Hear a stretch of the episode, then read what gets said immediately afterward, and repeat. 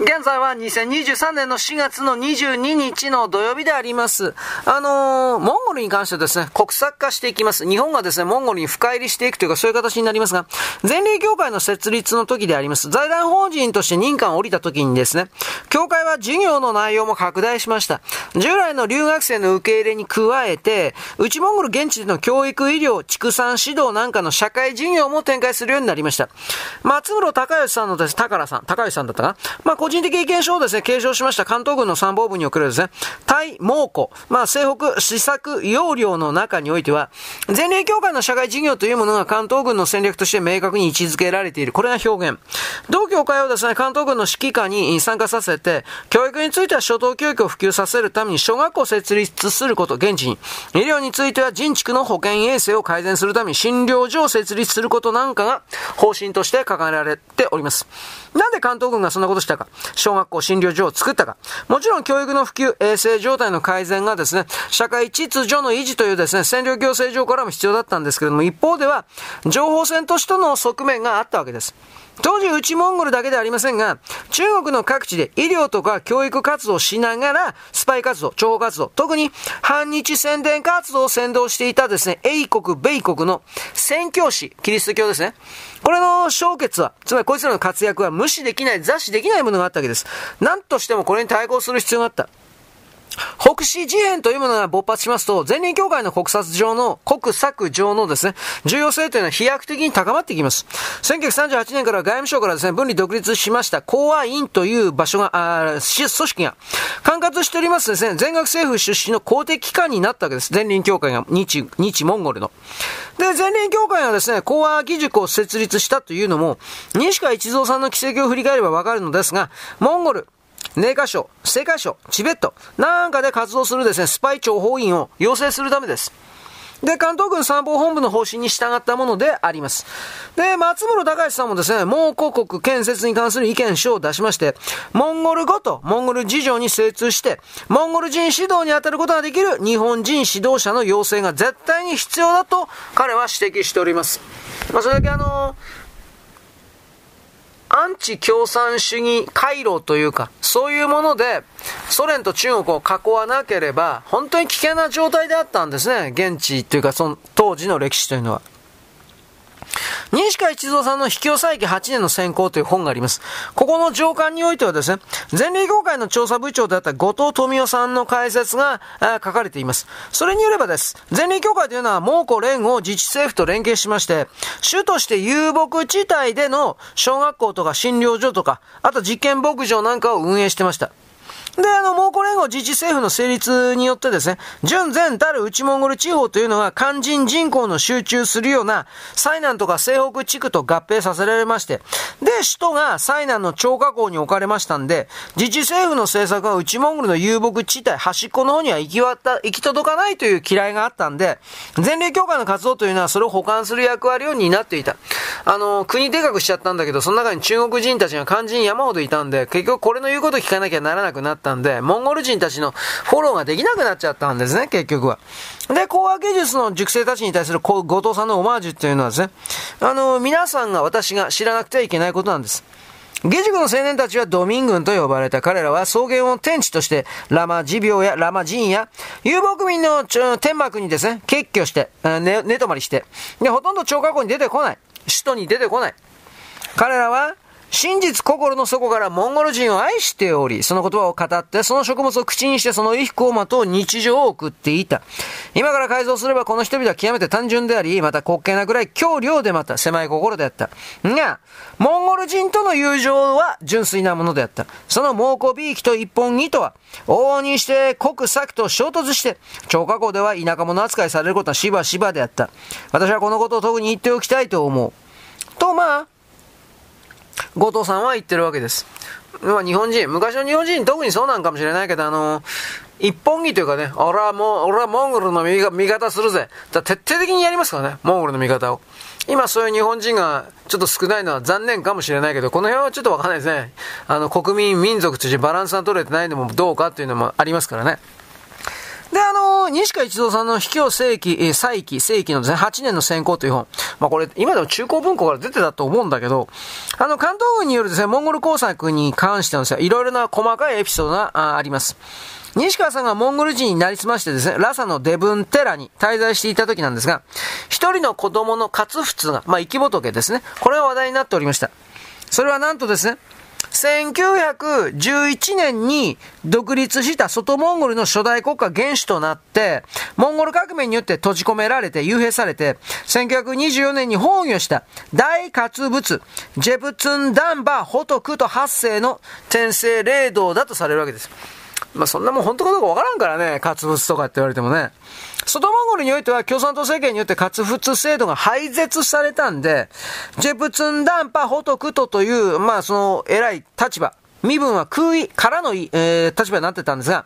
1939年にチベット政府は突然、ジェプツンダンパーホトクト9世が、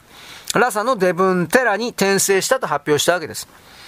外モンゴルに限らずですね、全モンゴル人の信仰の的であるですね、大活仏の復活に、モンゴル世界はたちまちと騒然となったわけです。これはまあわかる、わかりますね。僕はそのチベット仏教等ではないけど。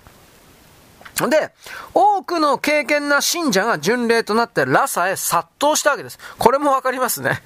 うん。西川さんも仲間のモンゴル人のラマと共に拝みに行ってみると、薄汚い小さな部屋の座台の上に、かつふつとしては少しの聡明さも気品も見せない、12、3歳くらいのチベット人の坊主が汚れた巣を着て座っていたんで、拍子抜けしたと西川さんあります。ありがたがっているのはモンゴル人だけであって、チベット仏教界では全く相手にされておらず、モンゴル人巡礼者が落としていく金目当ての詐欺だったのではないかと西川さんは疑っております。なんかそんな気もしますね。ところがこの情報を入手して色めき立ったのはなんと関東軍。当時の。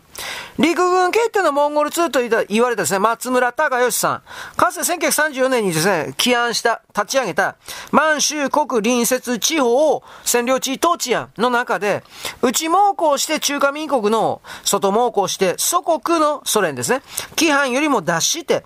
新日満に転校せしめ、自治独立の機運を促進すると。外モンゴルへと工作範囲の拡大を提言していたわけです。つまり外モンゴルと内モンゴルの両方をですね、でっかいでっかい干渉地帯として二つの国にそれを、えー、なんていうかな、受け持たせれば、日本がですね、満州国はですね、相当助かるよという、そういう考え方ですね。で、その具体策として、外モンゴルの政権の要人だとか、赤軍の幹部の買収、まあソ連ですね。で、活仏とか構想なんかの極秘の接触、内モンゴルの側からの新日分子の潜入工作、反祖宣伝活動、まあいろいろですね、工作のですね、手順を挙げてたわけです。で、この工作目的にオアツライの人物が、外モンゴルから内モンゴルに亡命してきておりました。ジェプツンダンパホトクト発生の側近だった、デロワホトクトというですね、活仏です。これも生き仏ですね。ややこしいですね。で、関東軍参謀部のですね、対猛虎西北施策要領の中にですね、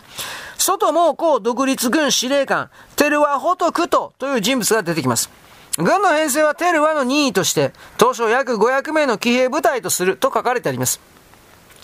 当初はデロワホトクトをモンゴル人騎兵部隊の指揮官にして、外モンゴル領内へのゲリラ戦でも仕掛けることを計画しておりました。で、デロワホトクトは、ホトクさんは、しゃがに一面アバターのある僧侶の持つ柔和さよりも性感、性感性のある闘士のような人であったという。まあ、戦う男に見えたってことでしょうね。で、その後、関東軍はですね、ジェプツンダンパホトクと転生騒動に対するモンゴル人たちの異様な熱狂ぶりに驚いて、その影響力に注目しまして、この大活仏を内モンゴルへ招致して、庇護下に置いて、で、外モンゴルに対する宣伝工作に利用しようと、まあ、発奮したわけです。で、その密使、秘密の使いとして、デロはホトクトに白羽の矢を、矢を立てまして、多額のお金、機密費を与えて送り出しました。で、この事件が起きた1939年というのは関東軍にとは重大な出来事でいろいろ進行しておりました。ノモンハン事件です。日本の戦争歴史では日ソ両軍の激戦として論じられがちなこの事件においては正確に言えば満州帝国とモンゴル人民共和国の公共紛争です。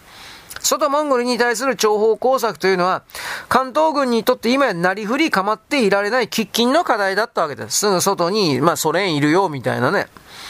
でロアホトクトさん、突然内モンゴルの草原から姿消しまして、しばらくして、夜景きらめく、香港の高級ホテルに現れました。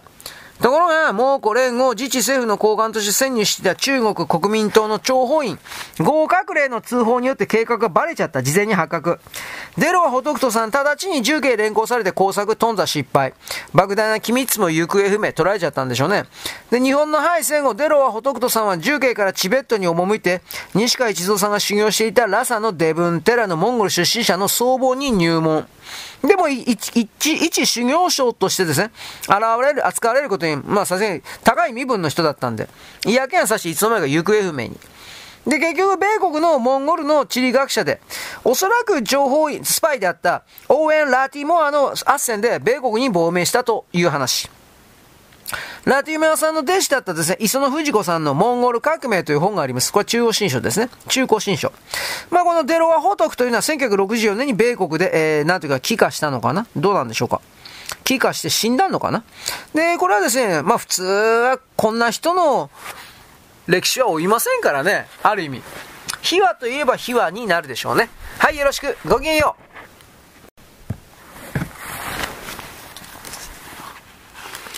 現在は2023年の4月の22日のですね、えー、土曜日であります。中国における戦国時代ですね。春秋戦国でいいのかな？まあ戦国時代なんですけど、終盤ですね。秦というのは立国を、6つの国を次から次から攻め滅ぼしていきました。で、一度に数カ国を攻めることはしません。他の国々と友好関係を保ちながら、一つの国に力を集中して攻撃するといった、格好撃破の戦略を取りました。で、さらに過去撃破の時には、遠い国と侵攻を結んで、最も近い国から攻め始めました。この戦術は遠行近行と称します。冬季に交わり近きを攻めると読み下します。この時代同盟というのは隣接国と結ぶのが定番。なんでなら距離の離れた国というのは綿密な連絡が取りづらいからです。だけど遠い国と手を結ぶから、背後からの牽制だとか両者で挟み撃ちにして攻めることが可能となる新発想でありました。中国は今でもこれを使っております。遠くにいる蔡や縁と吉見を結んで、国境を接している漢、義、長や宋を攻めるべきと、信用に提言したのは藩書です。信用の信頼を得たです、藩書はその後にですね、真の最初を務めることになります。で、あのーこういう動きが近代にそのまま中国の場合持ち越されているわけです。毛沢東ですね。毛沢東時代の中国というのはアジアで最も好戦的な覇権主義国家でした。共産主義革命の拡大をですね、旗印に周辺国家への侵略拡張に精を出した国でした。例えば、1950年から53年、これ朝鮮半島出兵ですね。連合国と戦う。1950年から70年代半ばまで、これはベトナム共産党の支援としてベトナム戦争に介入しています。さらに1962年、インドとの間で国境紛争を起こして本格的国境戦争に発展しました。印中戦争ですね。で、1969年、中宋国境のウスリー川、これ黒竜江のして支流なんですが、えー、ウスリー川の陳宝島でですね、両国が軍事衝突をしています。で、そのような毛沢東の外交というのは、戦国時代の故事に由来しております、合唱連行の策を講じることで、国際社会で生き延びることができたという言い方でも言えます。毛沢東は1950年2月、ソ連と中ソ友好同盟条約を締結して、軍事同盟の関係を構築。で、この条約の仮想敵国は日本軍国主義とその同盟者となっています。この条約の下で同年10月には人民義勇軍を朝鮮戦争に参戦させて、アメリカを中心とした国連軍と戦っています。ソ連と同盟関係を結んで、社会主義陣営に身を置いて、米国及び西側陣営と対立する連祖神米、路線を取ったわけです。まあこれは毛沢東流の合唱連合になりますね。で、1950年代の後半から状況はしかし、えー、世界状況は変わっていったわけです。共産主義国家陣営の主導権争いが起きまして、毛沢東政権はソ連共産党と喧嘩を開始した。で、毛沢東はフルシチョフ政権の取った平和共存路線というものを、資本主義だとかアメリカに降参屈服するものとして強く反発したわけです。1959年にはソ連から中層技術協定破棄されて、同盟関係は事実上解消。結果ですね、中国はソ連を名手とする共産主義国家陣営からも当然波紋となっちゃいました。で、追い出されました。で、さらに1969年の陳宝島事件なんかの中宋国境紛争が勃発しまして、両国の関係は最悪の事態を迎えた。中国というのはよりによって米ソという当時の世界二大強国の両方と敵対関係になってしまった、そういう事件がありました。で、西側陣営と共産主義国家陣営の両方から排斥されて世界の孤児となりました。その時期がありました。で、孤立した中国というのは、1972年の2月、米国ニクソン大統領の訪朝実現、合唱連合の相手として、今度はアメリカにすり寄ったという流れです。もちろんアメリカにも中国に接近して強敵のソ連を牽制しようという戦略的意図がありました。だから双方の思惑が一致して両国関係は改善の方向に動き出した。で、これで中国というのは米ソ両大国と敵対する危険な状況から脱出したわけです。でも、アメリカとの国交樹立にまでは至っておりません、当時。で、さすがにアメリカ民主主義陣営の名手ですから、共産主義国家中国との国交樹立というカードを切る気はありませんでした。で、中国共産党は連祖神戸から連米構想へと戦略大転換。で、この後さらに日本と国交を結んで日米同盟に接近しまして、ソ連を牽制するようになりました。毛沢東というのは合唱連合の相手を変えることで生き延びたと言えます。では日本の北方領土に関しては、この時毛沢東関係はですね、それは日本のものだからソ連から返してもらわなくてはいけないみたいなことを言ってます。まあ、あいつらにだ原理原則ないから、その時その時コロコロ変わるという、まあ一つの命令ですね、これは。で、毛沢東が死んだ後です。あのー、1970年代末から、中国共産党の実権を握ることになったのが鄧小平です。彼は改革開放政策を打ち出しまして、外交においては実利外交を推し進めたんで知られております。中国共産党が野心とか野望を覆い隠して、隠忍自重した時代です。猫をかぶっていた時代です。で、鄧小平が打ち出した中国と外交安保の方針というのは、東高妖怪と言います。つまり才能を隠して内側に力を蓄えるという意味ですね。東小平は東高妖怪の戦略の下で覇権主義的拡張をしばらく控えめにして、欧米、日本及び周辺国との良好な関係を構築することに努めた。で、さらに解放政策の実地で、欧米、日本から技術と資金を導入して、中国の近代化と経済発展を推し進めた。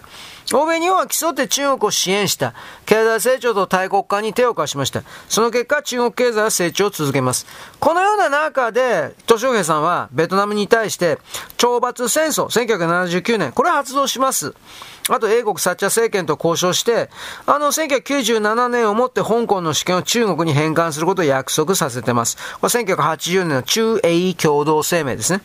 で、あのー、投稿妖怪の戦略を取りつつも、来るべき覇権主義路線推進の布石準備はしっかりと打っていたわけです。中国人本当にね、油断ならんから、あいつらの言ってることは全部信用ならんから、と、ここまでですね、えー、自分自身を変えなければなりません。私はあなたにそれを強く言います。2012年に成立しました習近平政権というのは、鄧小平以来の、あのー、今までの戦略をですね、大きく捨てました。今言った猫をかぶるということをやめたわけですね。投稿妖怪をやめたわけです。で、民族復興、イコール中華民族の偉大なる復興。これをスローガンとして掲げ始めました。世界第二の経済大国になったと自称し、もや野心や野望を覆い隠して陰人自重したりはしないと決めました。で、その中での民族復興戦略の大きな柱は3つであります。1番、アジア全体の支配。これ、海秩序の再建。2番、一帯一路による広範囲な中華経済圏の構築。これ、経済版海秩序です。3番、アメリカにとって変わって世界の頂点に立つです。この3つともがですね、実現された時に人類は吐きで終わると僕は本当に思ってます。習近平政権の2期10年を見りゃわかるんですが、戦国時代の真よろしく、各国撃破で中華帝国の拡張を今でも進めてます。すでに南シナ海の軍事支配と香港支配を完成させました。3期目で目標達成目指すのは台湾の併合です。そしてインド太平洋地域から米軍の追い出しです。で、4期目で目指すのは尖閣沖縄の強奪です。日本の事実上の属国化です。で、東アジア、東南アジア、中央アジアを含めて、アジア全体における海秩序の再建です。つまり中華が名実ともに世界に頂点に立つということです。これは別に隠してるわけじゃなくて、彼が公然とその予定スケジュール出してるんだもん、そんなもんね。これを言ってネット上だとたまったもんじゃねえよ、と僕は思います。では、ここは中国共産党とは外交においてどのように日本に対峙してきたかを、これを知らなくてはいけません。去年の2022年は日中国交正常化50周年だったんです。で、9月25日は日中国交正常化の記念日ということになってますが、まあこの日は中国の嘘、欺瞞を再認識する日として、我々日本は捉えなくてはいけません。日本は中国共産党政権が成立した1949年から1972年までの23年間、共産党統治下の中華人民共和国と西側陣営に属している日本というのは対立関係です。ほとんど無交渉、国交断絶状態でした。その時代日本というのは中華人民共和国国家として認めておりません。ここを結んでたのは台湾の中華民国の方です。二十数年間中華人民共和国と外交関係なかった日本にとして決して悪くはなくて幸いでありました。1970年代首都の東西冷戦下において中華人民共和国西側と激しく対立しながらも、ソ連を中心とした東側陣営からも破門されて、完全孤立の状況になってました。この孤立状態から脱却するために、1972年ニクソン大統領を北京に招いて、米国へ接近を図った。で、同じ年の9月に田中角栄首相を訪中に誘い出して、わずか数日間の交渉で一気に国交を樹立したということであります。だから中国政府はその時は日本政府に対して日本に対する戦争賠償要求の放棄と日米安保条約の容認という好条件を日本に差し出して国交樹立しようとなったわけです。で、も後から考えればこの二つの条件ってのは最初から嘘であって騙しであって日本にとっては何の意味もなくて何のメリットもなかったということであります。まあ、この辺りは次回ですね。あの、中国人本当騙すのうまいからね、あんまりね、うーん、綺麗な目で見ない方がいいっすよ、本当に。これネットがかと。いや、だからあなた真面目にね、中国の近代史調べてみりゃいいよ。俺の言ってることはっきりでだいぶその、なんていうかな、柔らかく言ってっから。はい、よろしく。ごきげんよう。現在は2023年の4月の23日の土曜日であります。天平5年です。733年です。何わずでいい、あ、何わずだ、ろうそく図かな。まあ、遣唐使の船が4隻がですね、出港しました。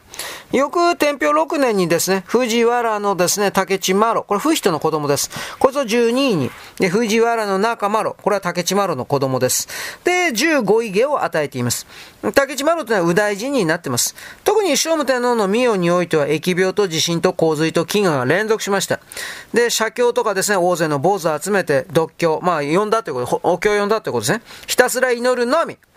昔だったら祈れば治るというのは当時の医学だったわけです。んなことしたってね。まあ、加えて疫病の被害報告があったらですね、その地区に免税措置と罪人の恩赦と仏教寺院の拡大を図りました。例えば、皇太子の病気回復をですね、祈願しまして、完全音菩薩像というものを177体、観音経177経をですね、転写しまして、ひたすら、あの、仏像を拝みまして、経典を転読しまして、で、仏典の主を読狂しながらぐるぐる回って、疫病の撲滅を願いました。だけど、聖武天皇の子供さんはですね、病気で死んだわけです。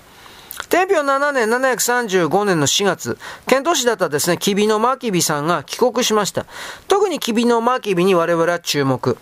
あのー、マキビさんは下津道マキビとも呼ばれておりまして、品からですね、えー、唐の風だ130巻、暦12巻、楽器、学書要録10巻、あのー、これは速攻、側転部校がですね、選んだ音楽書でもあります。あと、新型のですね、えー、なんかビヨンビヨンって出され、税畜っていうのなん、なんかちっちゃな琴みたいなあるでしょ？あれあれ。あれをですね、20本。これを献上しました。18位だったマーキビさんとは16位に。で、あの、翌年には15位に、5位ですね、5位に、従う5位に、まあ、躍進しました。5位以上にはですね、町議に、えー、参席できますから、異例のですね、クライアップ、商談であったわけです。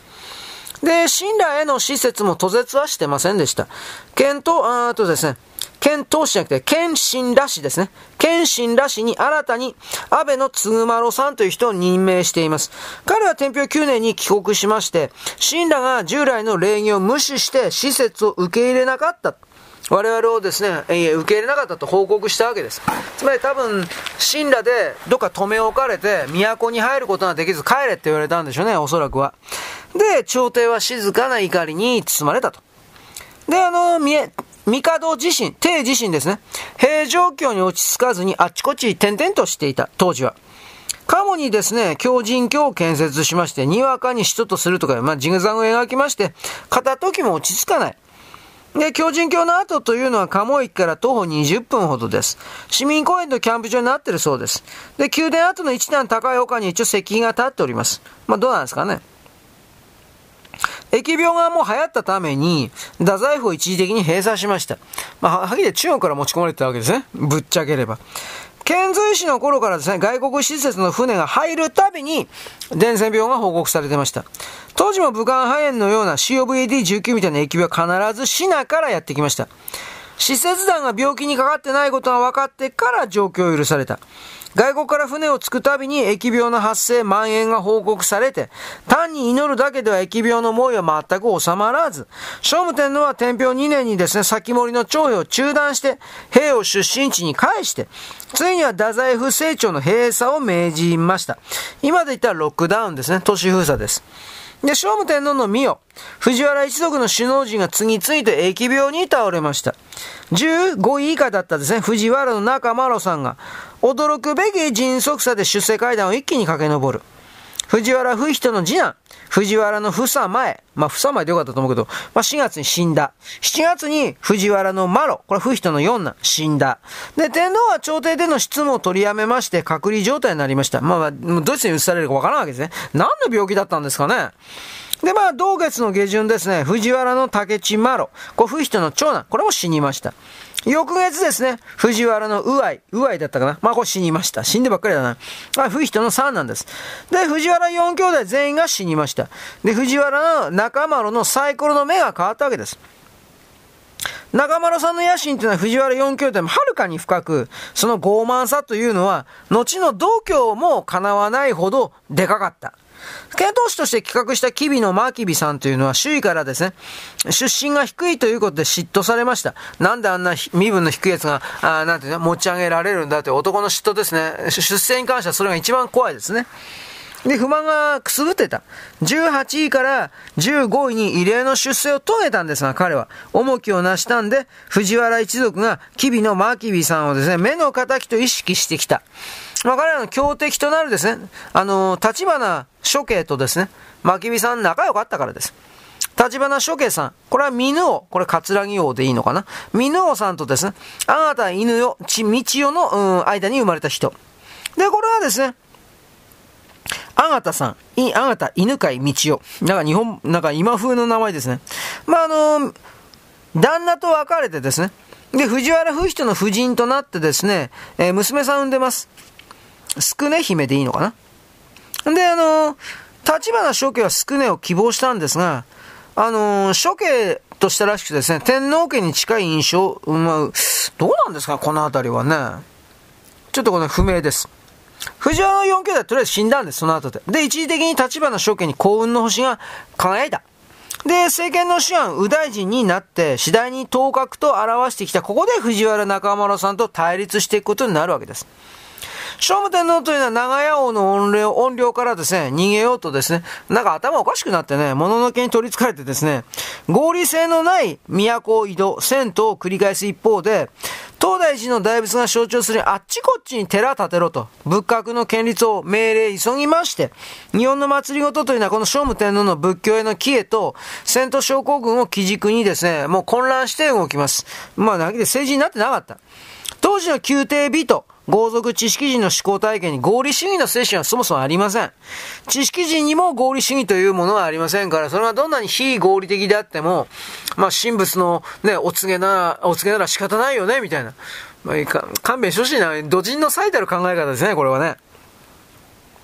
聖武天皇の性格というのは政界仏教界の担当者にとって極めて利用しやすいものとなりました。そらそうだと思います。天皇の意思に沿うような態度を示して信任を得て、あるいは天皇の希望の理解者としての立場を取りながら政敵を倒すことが可能になったからです。